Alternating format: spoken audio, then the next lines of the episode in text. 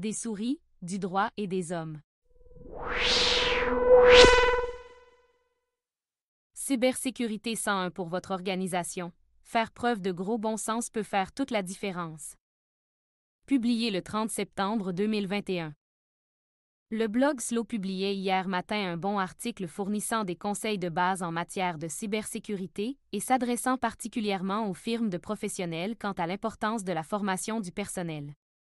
On penserait que le fait d'avoir une profession fondée sur le secret professionnel est susceptible de faire des avocats des fans de cybersécurité, mais non.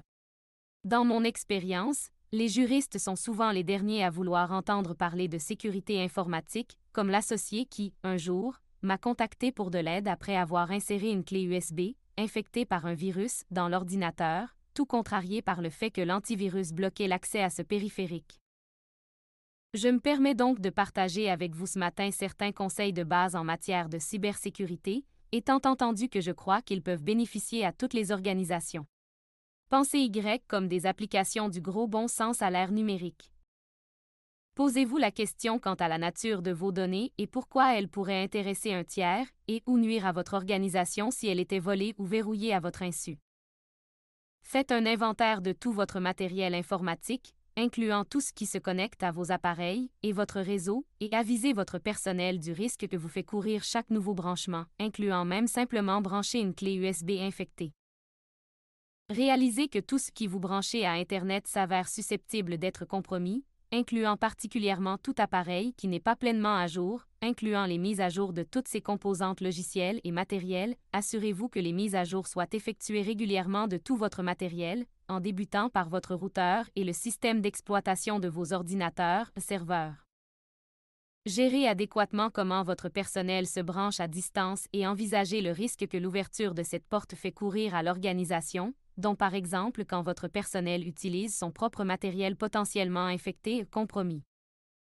Mettez fin à la pratique de vous fier uniquement à des mots de passe dont l'usager est en mesure de se souvenir et utilisez plutôt un bon gestionnaire de mots de passe.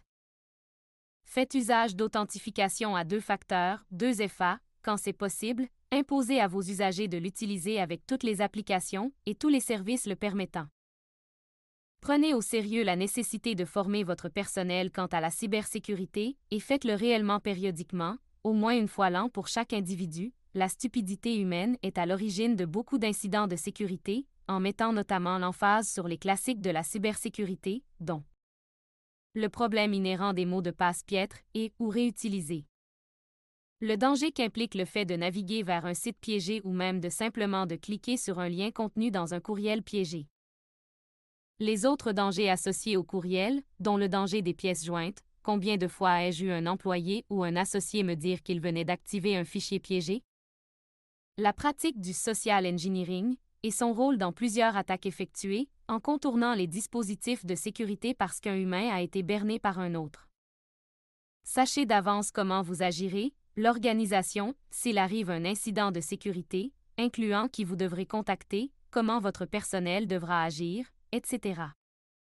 N'assumez pas que votre organisation ne vaut pas la peine d'être ciblée, nous sommes tous des cibles potentielles, souvent même sans que le S, Malfra, S, n'ait voulu nous cibler spécifiquement. D'ailleurs, à ce sujet, avec l'adoption récente du projet de loi 64 par le Québec, je vous dirais qu'il n'est pas trop tôt pour commencer à prendre la cybersécurité au sérieux.